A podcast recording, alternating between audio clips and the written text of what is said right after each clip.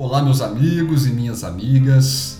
Bem-vindos ao Democracia Conectada, o podcast que aborda de maneira simples e descontraída as discussões jurídicas e políticas relevantes em nosso cotidiano. Meu nome é Caio Rocha. Meu nome é Ricardo Canavan. E na nossa conversa de hoje, nós vamos tentar demonstrar que na prática o direito vigente ele possui muito mais lacunas do que aquelas que nós já estamos acostumados a esperar normalmente, né, Ricardo? Sim, sim. Ainda mais com, essa, com o direito digital surgindo, né? Por conta dessa evolução da sociedade, né, e se a gente for analisar então mais especificamente que é o tema da nossa conversa, com a evolução da própria tecnologia, infelizmente nós temos esse processo legislativo que não consegue acompanhar toda essa dinâmica e esse avanço tecnológico. Aí é só nós analisarmos o surgimento desses aplicativos de entregas, como o próprio iFood, os aplicativos de transporte como o Uber, o 99 Táxi, porque é claro que quando a gente vê o surgimento deles, nós percebemos que há um passo significativo de influência do avanço tecnológico na sociedade, porque a gente mudou esse nosso hábito de consumo. E aí, com esses aplicativos, nós também conseguimos perceber que houve uma mudança significativa nessa forma com que nós estamos relacionando com esse tipo de serviço que antes era, era, era oferecido de uma maneira manual. Só que atrás das cortinas, a gente pode dizer isso, essa mudança aconteceu no meio prático, mas ainda há uma insistência conservadora dentro do meio jurídico. Sim. Sim, é, e não só é, você há essa resistência conservadora, né? E também o processo legislativo ele demanda é, negociação, demanda, demanda muito tempo e as tecnologias não dispõem desse tempo. Elas evoluem dia a dia. Então, você tem o conservadorismo e a, a, a, demora no processo legislativo, né? Então, o que agrava ainda mais essas lacunas do direito que a gente está enxergando notoriamente todo dia. É, na verdade, porque enquanto nós aqui na sociedade nós visualizamos apenas a, o fato de você se transportar pelo Uber, de você pedir uma comida pelo iFood, pelo ou por outro aplicativo, nós não conseguimos visualizar enquanto pessoas comuns essas discussões que acontecem no âmbito trabalhista, no direito consumidor, direito empresarial, quando você discute a própria questão do monopólio, da livre concorrência, as questões de tributação. E até interessante a gente deixar bem claro nessa nossa conversa que nós não estamos falando se é certo ou se é errado como esses aplicativos estão existindo na nossa sociedade. Né? A questão é que o nosso direito, que a forma atual de se legislar é incapaz de acompanhar toda essa evolução tecnológica. Sim, sim, e não só no, nos aplicativos de, da interação entre cidadãos, né? O próprio Estado está mudando a sua forma de lidar com, com a, a esfera pública, né? Onde vai haver essa troca é, entre cidadão e Estado e também a fiscalização por parte do cidadão né? Então, até o Estado também já está se adequando a essas novas tecnologias e a legislação ainda é lenta em acompanhar também. E aí, Ricardo, a pergunta que eu faço para os nossos ouvintes e faço para você também, que por mais que a gente já saiba essa resposta, né, mas estaria a nossa legislação preparada para acompanhar esse avanço das inovações tecnológicas? Não, é, é, é, vide as discussões diárias que a gente está tendo aí, né? De forma alguma. É, porque aí a gente também tem outro questionamento, que a gente já sabe que não tá, senão a gente não estaria tendo essa conversa hoje. Mas aí a, a, a, essa pergunta nos traz uma outra questão, que seria então, essas inovações tecnológicas que estão surgindo, elas deveriam encontrar limitações legislativas sobre a pena de perder esse seu caráter inovador? Ou então, um outro questionamento que nós podemos fazer Existem outras saídas que não sejam legislativas que possam fazer essa regulação sem desestimular a inovação tecnológica? Sim, porque é, é, você pode levar em consideração a jurisprudência caso a caso, mas também vai dar uma abertura enorme, né? E, e, e o que vai lá na frente acabar prejudicando essa inovação também. É, até por questões éticas, né? É, é complicado, é complicado. E, e é até também interessante a gente destacar que quando a gente vê, a gente tem escutado muito falar sobre essa advocacia 4.0, né? Sim. Mas chamando de advocacia 4.0 essa nova forma de advogar. Porque a, a verdade é que hoje nós, enquanto profissionais do direito, os estudantes que estão querendo ingressar nas carreiras jurídicas, não se pode mais pensar no direito quando, como nós pensávamos há anos atrás, né? Aquele direito aonde você é um detentor de um conhecimento jurídico que você vai utilizar de um palavreado totalmente formal, arcaico e os seus clientes não vão te entender. Porque hoje o mundo é outro, hoje as pessoas têm mais conhecimento. Hoje as pessoas, eles, eles não querem esse distanciamento com o profissional. E hoje os problemas que esses advogados têm de resolver são novos problemas. São problemas que estão acompanhando essa evolução nossa enquanto sociedade, essa evolução tecnológica, essa evolução nas próprias relações entre as pessoas. É um novo mundo com inúmeras possibilidades. Sim, o, o, o profissional do direito, eu acho que é, atualmente é, ele está tá sendo desafiado pelo caráter é, interdisciplinar do direito, né? Porque se ele não tem conhecimento de novas tecnologias, ele não trabalha. Não tem mais o papel ali na mão do, do advogado. Se ele não conhecer o mínimo é, das novas tecnologias, tanto para trabalhar quanto para é, é, as questões formais de direito, mesmo para a defesa dos seus clientes, ele não atua, né? É, e é fato que quanto mais o tempo passar, é até uma coisa natural, consequente, vai haver uma evolução de novas tecnologias. Se hoje nós já estamos tendo dificuldade de trabalhar, de legislar com as tecnologias que já existem, imagine daqui a 5 anos, né? daqui a 10 anos, daqui a 15 anos, realidade virtual, outras questões que nós nem imaginamos que pode vir a acontecer. É por isso que os profissionais do direito, né, seja o advogado, seja o juiz, seja o defensor público, o Ministério Público, quem quer que seja, tem de estar dispostos a enfrentar esses problemas. E se a gente for pegar a própria questão do advogado em si, se o advogado, o estudante do direito, ele não estiver disposto a aprender com essas tecnologias, ele vai ter que parar de advogar. É só a gente ver, não precisa ir longe não, vão lembrar de quanto o PJE foi implantado. Sim, 2000, é, Juiz de Fora, né, que é a, a, onde a gente reside, Juiz de Fora foi em 2015, tem seis anos, né, eu cheguei a pegar processo físico ainda na época de estagiário. Dali vieram, é, tiveram muitos problemas, né, com a implantação do PJE, mas hoje é, já é uma realidade é, muito aceita por todo mundo e ninguém quer voltar atrás. Eu sinto isso que o PJE ganhou uma aceitação enorme e ninguém quer, quer abrir mão dele. Foi muito prático. E, e, e, agora, em 2020, a gente teve esse problema todo com a pandemia, que acelerou ainda mais a implantação de inúmeras tecnologias, né? Como as audiências virtuais através de videoconferência, aplicativos de empresas é, privadas né, sendo utilizados pelos tribunais, eu acho que acelerou essa implantação dessas tecnologias. Né? Vale a pena destacar também, Ricardo, que, como você falou, essa foi uma implementação que tem pouco tempo que aconteceu se a gente pegar a cidade em que nós residimos, em que nós atuamos. E muitos advogados, na época em que houve essa tecnologia, reclamaram falaram que preferiam papel, que com esse processo eletrônico há uma dificuldade de se advogar, não só advogados antigos, até pessoal novo que estava entrando no mercado.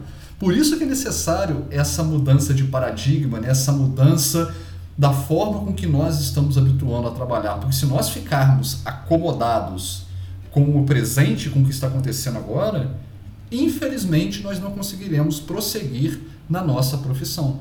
Porque hoje a advocacia Felizmente, ela continua sendo importante, ela continua sendo necessária, mas ela é totalmente diferente daquela profissão de 5 anos atrás, de 10 anos atrás. Hoje é necessário que o profissional dessa área, e aí agora vamos falar dessa área do direito, né? não só advogados, juízes, todo mundo que está dando que, que trabalha com o judiciário, é necessário que eles entendam, porque você imagina um juiz como é que o juiz ele pode. Ah, vamos lembrar do nosso primeiro podcast que nós estávamos, nosso primeiro episódio que nós estávamos conversando sobre a questão do NFT, direitos autorais. Como é que um juiz pode julgar um caso envolvendo algo desse gênero se ele não tem um mínimo de conhecimento dessas tecnologias? É, é tanto é que o, o CNJ, é, através da, de uma sessão virtual recente, eles querem mudar os concursos para juízes para incluir matérias relativas ao direito digital, né, na qual eles vão englobar ali é, aspectos sobre a, o que eles chamam de quarta revolução industrial, né, que seria essa tecnologia, é, a, a questão da tecnologia, do avanço da, a, da era da informação, né, como chamam alguns autores. É, e vão botar matérias específicas sobre a transformação digital no poder judiciário, tecnologia no contexto jurídico, automação do processo. Olha que loucura! É, aliás, é, há uma discussão enorme é, doutrinária hoje sobre a automação do processo. Inteligência artificial e direito, que engloba aí uma discussão enorme também. Inúmeros autores são contra. É, eu não sei se eu sou contra ou a favor, eu ainda hoje não tenho opinião formada. Cortes remotas, cortes remotas a gente já está vendo praticamente é, com, com o processo eletrônico e audiência por videoconferência.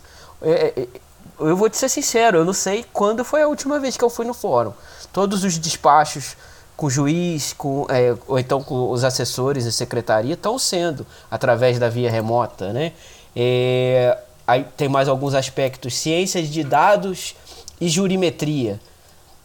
E vão abarcar no, é, é, essa sessão virtual. Ela propõe que o CNJ faça novas resoluções sobre inovações tecnológicas no judiciário, né?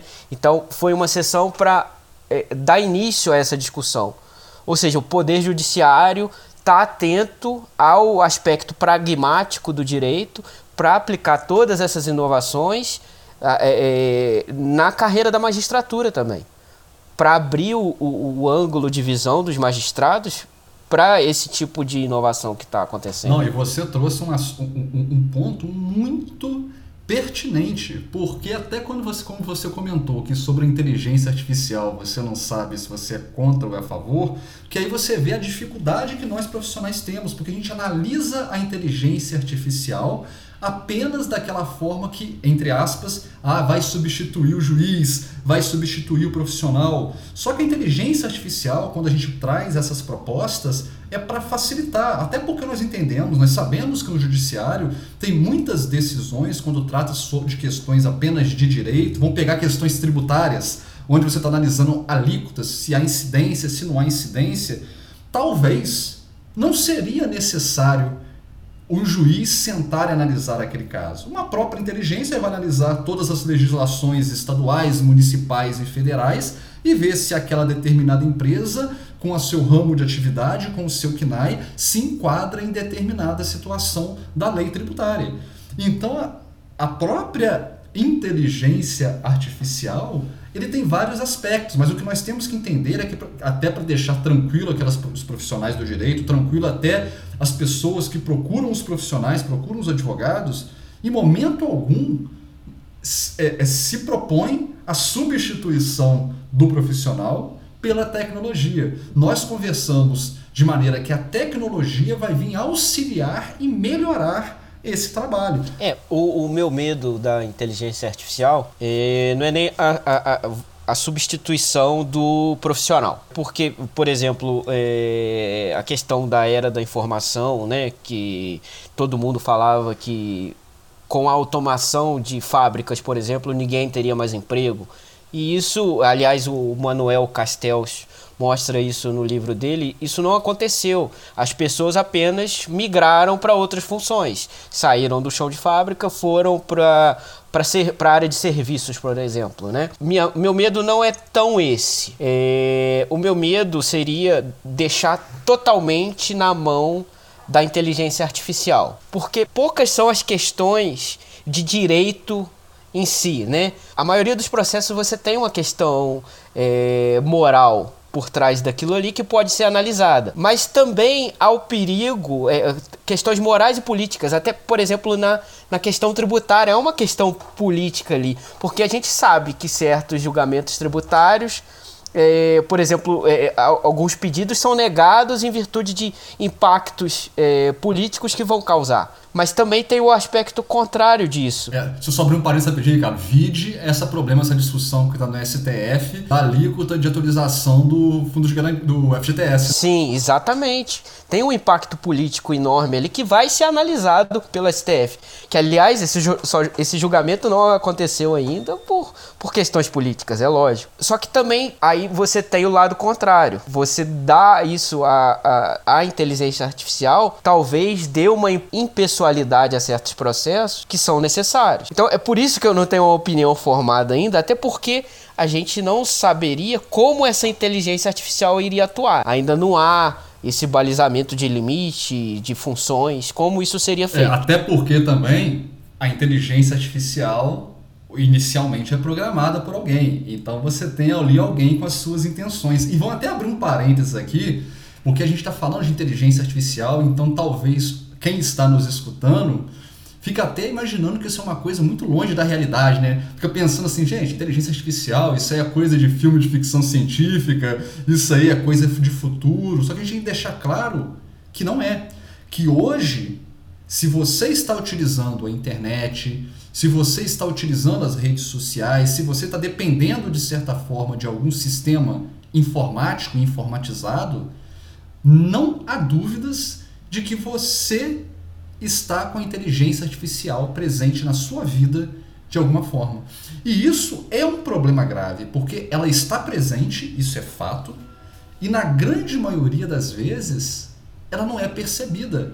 E aí, de maneira sorrateira, ela passa a influenciar esses nossos hábitos individuais, enquanto sociedade, enquanto indivíduos, e pode também nos prejudicar por conta dessas conclusões que tira automaticamente. E aí por isso que eu entendo a sua preocupação, porque a gente não sabe é, é, qual será a consequência disso. E até dentro desses, desse parênteses, vamos abrir mais um parênteses para explicar, para a gente poder explicar o leque de possibilidades de influência da inteligência artificial. Vamos conversar sobre algo bastante corriqueiro que com certeza todos que estão nos escutando aqui conhecem. Quando a gente abre uma conta na Netflix, por exemplo, né, a gente faz aquele cadastro, Aí, no decorrer desse cadastro, primeiro nos é pedido para nós informarmos, além dos nossos dados pessoais, escolher aquele tipo de filme de série que nós gostamos, né? Das opções lá, selecione três filmes, selecione três gêneros. E aí, a partir dessas informações que nós estamos concedendo de uma maneira consciente, a gente sabe que nós queremos fazer isso, esse aplicativo vai passar a nos recomendar, então, filmes e séries que são semelhantes e aí a justificativa da recomendação de filmes e séries é tornar essa experiência de assistir algo na Netflix, que é o nosso exemplo, mais agradável e ser muito mais rápido localizar aquilo que é de acordo com o nosso gosto. E aí vem uma questão polêmica e interessante, porque como consumidor, isso é excelente, está otimizando as nossas escolhas. Nós ficamos felizes com o aplicativo que está sempre passando para nós algo que tem a ver com o nosso gosto. Só que, por outro lado, isso dificulta a possibilidade de nós descobrirmos outras coisas, né? outros filmes e outras séries que nós também podemos gostar. Então, nós ficamos limitados àquilo que nós já conhecemos. Então, cada vez mais nós assistimos os mesmos tipos de filmes e de séries, e isso ajuda a alimentar a inteligência artificial, só que agora de forma inconsciente, e ele passa a nos recomendar mais filmes e séries do mesmo tipo. É um ciclo vicioso, porque a inteligência artificial se alimenta da, da conduta que nós estamos tendo com ela mesma. O famoso filtro bolha, né? É, é exatamente. E aí é claro que nesse exemplo da Netflix, nós não temos nada que possa nos prejudicar diretamente, assim, ignorando, claro, o fato de nós estarmos influenciados nas nossas escolhas do que chega para nós. Só que essa mesma lógica, ela foi responsável por um dos maiores escândalos tecnológicos políticos que aconteceu há pouco tempo, que foi lá o caso da Cambridge Analytica. A Cambridge Analytica é um dos casos mais emblemáticos, né? É, a gente vê, aliás, recomendo a todos aí o livro do Giuliano da Empoli, Os Engenheiros do Caos. Ele traz a, que, a questão de maneira pormenorizada, né? Cambridge Analytica, na verdade, é uma empresa que usou informação pessoal de mais ou menos 50 milhões de perfis que foram obtidas coletando dados do Facebook, Google, Twitter, Instagram e o WhatsApp. Esses dados foram, foram coletados, segundo eles, em princípio, para fins acadêmicos. Só que a partir desses dados, eles conseguiram traçar características pessoais de cada indivíduo, né, desses perfis, fazer é, é, modelos de perfis e a partir desse mode desses modelos mandar mensagens políticas para essas pessoas adequadas a seus perfis, essas mensagens. E através disso conseguiram é, eleger o Trump. Por, e nos no livro Os Engenheiros do Caos, ele, e, o Juliano da Empoli ele traz os dados exatos de quantas mensagens foram enviadas pela campanha do Trump, que foi coisa de 100, 200 vezes maior que a quantidade de mensagens da Hillary Clinton na época, né? Porque ela também se utilizou desse tipo de mensagem vamos dizer, é, adequada, né, é, seguindo os modelos pessoais de cada um, para tentar se eleger. Só que o Trump utilizou isso numa escala extremamente maior que ela e conseguiu se eleger. O Juliano da Empoli mostra de, exatamente é, o que ele chama de física aplicada à política, né? Que através da inteligência artificial eles coletam dados, fazem a, as mensurações matemáticas e aplicam isso de forma política para eleger alguém, para empreender um debate político, para fazer as pessoas mudarem de ideia, né? E isso é perigoso, é completamente perigoso. Vamos pegar essa questão toda, vamos trazer para nossa realidade, né? É, a questão de preferência no processo eletrônico. Como que você vai aplicar isso num processo eletrônico? Por exemplo, para fazer a mensuração da importância de uma prova no processo. Você tem uma prova testemunhal e uma prova documental. Como que a inteligência artificial vai saber sopesar isso para fazer um julgamento? Através de preferências, através como que seria isso? É, é complicado, por isso que eu tenho muito medo. Não, e, e, o seu, e, o seu, medo ele é fundamentado, porque é justamente isso. Nós não sabemos como essa inteligência artificial ele vai se comportar, porque ele está recolhendo dados nossos tanto de maneira direta, quando ele pede para nós, no exemplo da Netflix, que nós estamos de maneira consciente e quando também ele pega essas informações com o nosso uso. No caso da Cambridge Analytica, ela solicitou essas informações iniciais por meio desses testes que os usuários do Facebook faziam, né? Variava aqueles testes simples, teste complexo. A questão é que, inicialmente, os próprios usuários aceitavam participar dos testes e concediam essas informações iniciais. E é até interessante nós abrirmos um outro parênteses, até para poder dar como exemplo. Essas informações para alimentar uma determinada inteligência artificial, para alimentar determinado interesse que nós não sabemos qual é esse interesse, isso acontece a todo momento. Acontece, como você bem falou, no Twitter, no Instagram, no Facebook, por meio desses testes que nós participamos. Vamos pegar lá. Ah, que esses testes bem bobos, né? bem, bem mobral, só título de exemplo. Ah, você pegou, apareceu um teste no Facebook para poder identificar qual personagem do Game of Thrones se parece com você. Aí você vai lá, para você poder fazer o teste, você tem que fazer o vínculo com a sua conta para ele pegar as suas informações. Automaticamente você está aceitando algumas políticas de uso que esse aplicativo está tá querendo fazer. Dentre tantos outros exemplos que parecem inofensivos, só que esses testes não existem de graça, eles não estão ali à toa. Né? Não existe almoço grátis. Não há nada de graça na internet. Então, se a gente pega esse exemplo do Facebook, quando nós estamos autorizando um tipo de teste desse, ou então até mesmo, uma coisa que acontece muito, filtros de Instagram, porque o Instagram tem os filtros próprios deles. Só que você baixa um outro aplicativo que quer que seja para poder fazer uma distorção na sua imagem, na sua foto, o que quer que seja. Quando você baixa esse aplicativo, você está permitindo que esse outro aplicativo analise as suas informações do seu Instagram. Então você está concedendo de maneira consciente informações para esse outro aplicativo fazer o que ele quer que seja o que ele quer fazer. Esses testes que nós estamos fazendo, eles estão pegando os nossos dados e passando para determinados aplicativos, para determinadas empresas vendendo o que quer que seja, até para poder fazer a inteligência artificial utilizar dessas informações e aí fazer o que tem que ser feito. É até por isso que a gente tem hoje o surgimento da Lei Geral de Proteção de Dados, né? Que é para ter... É, você tem um caráter de retroalimentação aí enorme, né? De, e, e de impedimento de uma autonomia privada. Porque a partir do momento que você lança sua informação na internet, o, o site de, de, de alguma forma vai analisar aquela informação e vai te dar conteúdo só de acordo com aquilo que você com aquilo que você informou a ele. Então você deixa de, de se desenvolver de maneira autônoma. Você não vai ser exposto a outros conteúdos que podiam ajudar a sua formação individual. Né? Então interrompe a sua autonomia individual também. É uma, é uma, é uma questão até é, filosófica muito complicada. É a né? bolha que você tinha comentado lá atrás, Ricardo.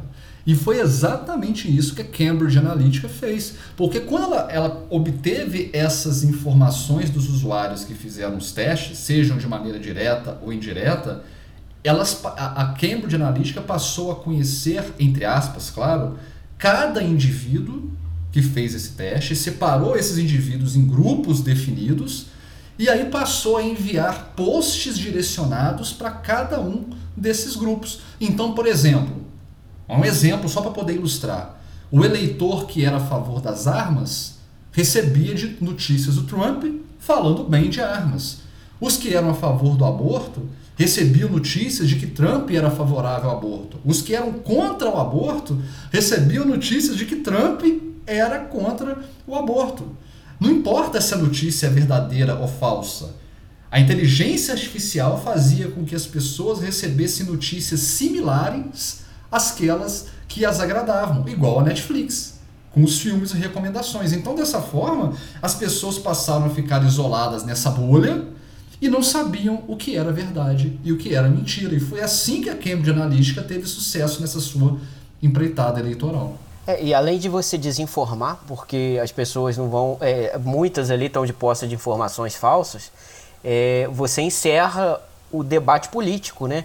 Porque ah, ele é contra o aborto, ele é a favor do aborto. Tá, mas por que, que ele é contra o aborto? É, é, é você quer debater sobre o aborto? Você sabe o que, que é o aborto? Além de você ter uma, um caráter de desinformação, você encerra o debate político, que você nunca vai discutir aquela, aquela questão ali de maneira prática. Você vai receber o que te agrada, vai ser falso ou não, você vai votar naquele cara porque recebeu aquela informação, né? Então, você tem a desinformação e o encerramento do debate político de questões que são relevantíssimas. E né? o problema é que, quando, como nós estamos falando agora, nós estamos evidenciando a inteligência artificial em si, nós temos situações de dificuldades que envolvem também não só o legislativo, mas que envolvem a própria tecnologia e as empresas que detêm esse tipo. Porque nós temos que, primeiro, uma dificuldade muito grande de quebrar o monopólio existente nesse mercado de tecnologia de informação, porque são grandes players, né? são grandes empresas que têm grandes influências. E por outro lado, você tem a complexidade da arquitetura desses sistemas de software. É, falar um pouco sobre esse aspecto da centralização do monopólio, quando nós olhamos aquela lista da Forbes de 2020, maiores empresas do mundo, nós percebemos que dentre as empresas de tecnologia, tem as como as mais destacadas a Apple na nona posição, a Microsoft Microsoft na 13 terceira, a Alphabet, que é a controladora do Google, também na 13 terceira, e aí a Amazon na 22 segunda e o Facebook na 39 nona. Mas o curioso é destacar que, dentre essas empresas de tecnologia, nós temos a Google e o Facebook, que no geral não possuem nenhum produto a ser vendido massivamente aos seus usuários. Eles não estão vendendo software, eles não estão vendendo um hardware, eles não estão disponibilizando servidores dedicados inicialmente. Aparentemente, a proposta deles é facilitar gratuitamente a vida dos usuários. E é por isso que essas são as duas empresas que, de certa forma, é, é, detêm esse monopólio de serviços de, de, de disponibilização de informações baseadas em inteligência artificial. Como é dito pelo Clive Humby, que é um matemático londrino especializado em ciência de dados, os dados são o novo petróleo. A diferença é que o petróleo um dia vai acabar. Agora, os dados se tornam cada vez mais relevantes. E aí, nesse aspecto, a gente tem até para a gente tentar resolver esse problema, a gente tem de propor novas perguntas. É possível nós quebrarmos esse monopólio? O mercado ele tem capacidade de se autorregular de uma maneira mais favorável a uma concorrência que seja justa? E aí, para responder esses questionamentos, a gente tem que se entender que para poder manter esse mercado de dados em grande escala, é necessário que a empresa tenha condições de manter essa estrutura robusta e atualizada de servidores. E para você poder manter uma estrutura, tem que ter dinheiro.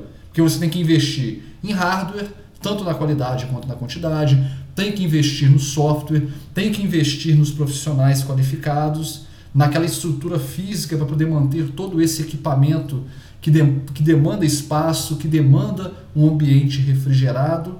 Então é caro. Não é qualquer empresa que pode concorrer uma big tech dessa. Claro que a gente não está falando que novas empresas de tecnologias não vão surgir. Elas surgem. Só que as que se encontram do mercado, que estão consolidadas já, elas estão consideravelmente à frente, porque elas já possuem não só uma estrutura consolidada, como também elas possuem conhecimento suficiente desse negócio. Afinal, elas mesmas criaram o negócio da forma que nós conhecemos. É, e essas novas acabam sendo compradas, né? Exatamente. É só a gente lembrar. O Instagram, quando surgiu, chegou o Facebook, comprou o Instagram. Então, como é que a gente pode falar também em direito de concorrência e livre mercado dessa forma?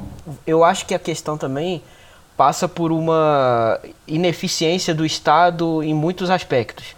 Por exemplo, quando você tem uma empresa de tecnologia igual a Uber oferecendo serviços é, de transporte baratos e uma suposta precarização de, do trabalho. É por quê? Porque o Estado também não está atuando para, de alguma forma, é, você ter um mercado saudável e o oferecimento de trabalho para essas pessoas. Então, essa Big Tech acaba ocupando esse espaço não ocupado pela função pública. Sim, sim. E aí a gente tem o segundo problema que a gente falou. A gente falou primeiro desse problema da, do monopólio das grandes empresas e agora a própria complexidade que existe nas arquiteturas desses softwares, desses sistemas. Porque a gente teria, para poder discutir isso, é, esse é um outro questionamento. Será que seria necessário que os profissionais do direito, os juízes, quem quer que seja, compreendesse a fundo essa tecnologia? Porque o desenvolvimento desse tipo de arquitetura, ele é algo complexo. Ele é, ele é algo que para poder funcionar, não depende apenas desses algoritmos bem estruturados, como também depende dessa grande quantidade de informações para poder facilitar o aprendizado da máquina. E como foi dito anteriormente, as empresas que detêm esse monopólio estão no mercado, já possuem uma grande gama de informações armazenadas nos seus servidores. Então, como é que a gente vai legislar sobre essas questões? Nós temos aqui uma verdadeira caixa preta que, mesmo quando aberta, possui informações tão complexas, mas tão complexas que nem mesmo os técnicos conseguem entender.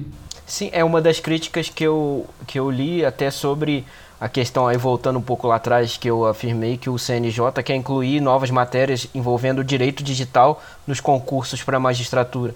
É uma das é exatamente uma das críticas que eu li porque não adianta nada o CNJ incluir essas matérias e não adequar a profundidade do assunto a isso, porque senão vira uma matéria uh, ampassant, superficial, na qual o, o, o futuro magistrado vai aprender conceitos extremamente superficiais e lá na frente não vai ter nem como aplicá-los, né?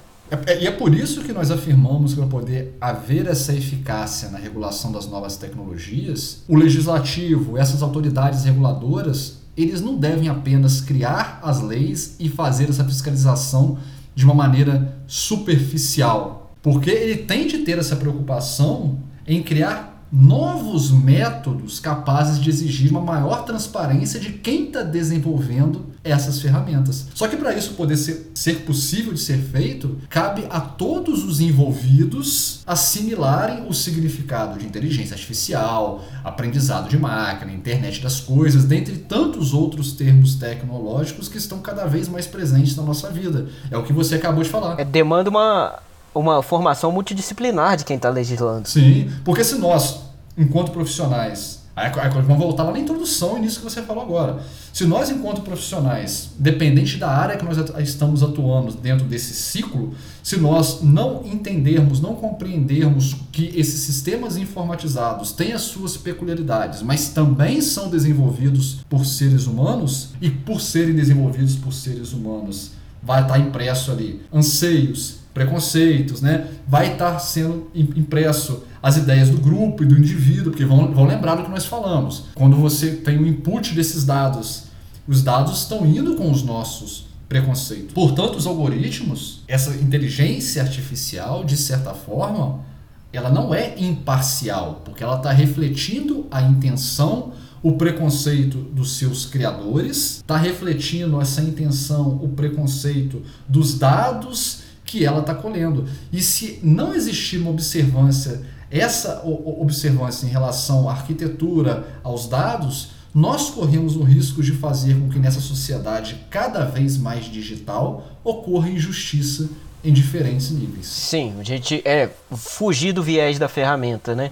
Vamos trabalhar o social e a ferramenta vai ser uma consequência disso, né? Exatamente. E aí é até interessante para a gente poder pensar numa solução outras formas de soluções, né, que não só a legislativa para criar esse limite, é muito bacana o que o Lawrence, Lawrence Lessig escreveu lá no seu livro que chama Code 2.0. O Lessig ele traz nesse livro discussões bastante interessantes sobre a regulação da internet. E a gente pode fazer uma analogia com as novas tecnologias, com a própria inteligência artificial. Porque Lessig fala que a preocupação tem que ser em responder três perguntas. Primeiro, por que regular? Segundo, como regular e por fim, para quem regular. E aí com isso em mente, o Lessig ele apresenta para nós quatro forças regulatórias que podem ser aplicadas tanto em conjunto quanto de maneira individual, que seria o direito, a ética,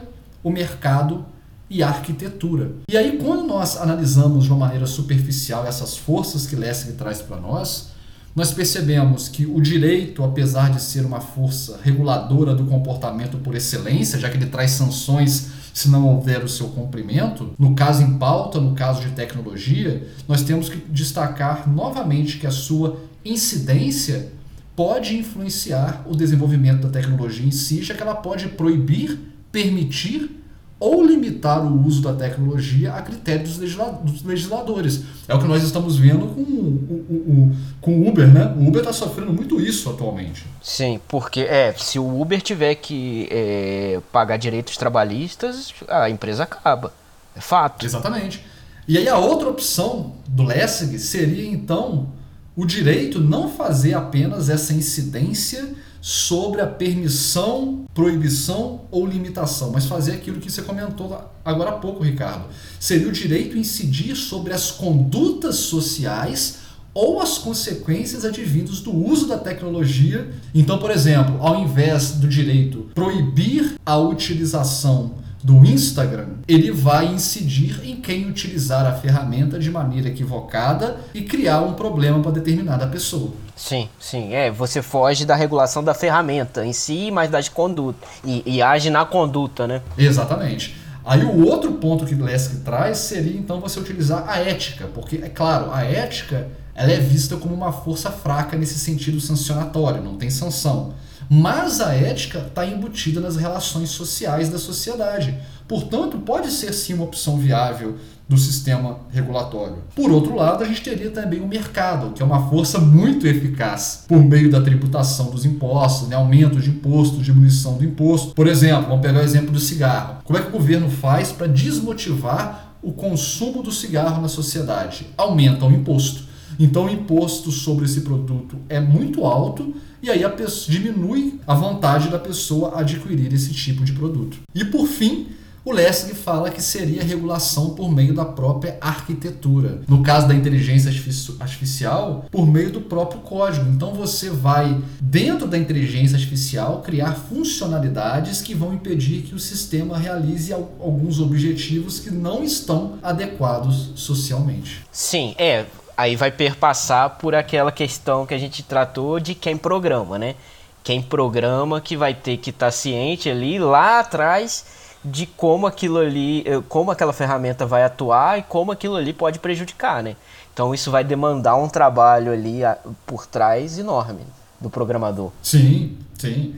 É, é, a questão que nós temos que perceber é que na prática essa discussão vai muito além desse direito que nós aprendemos, né?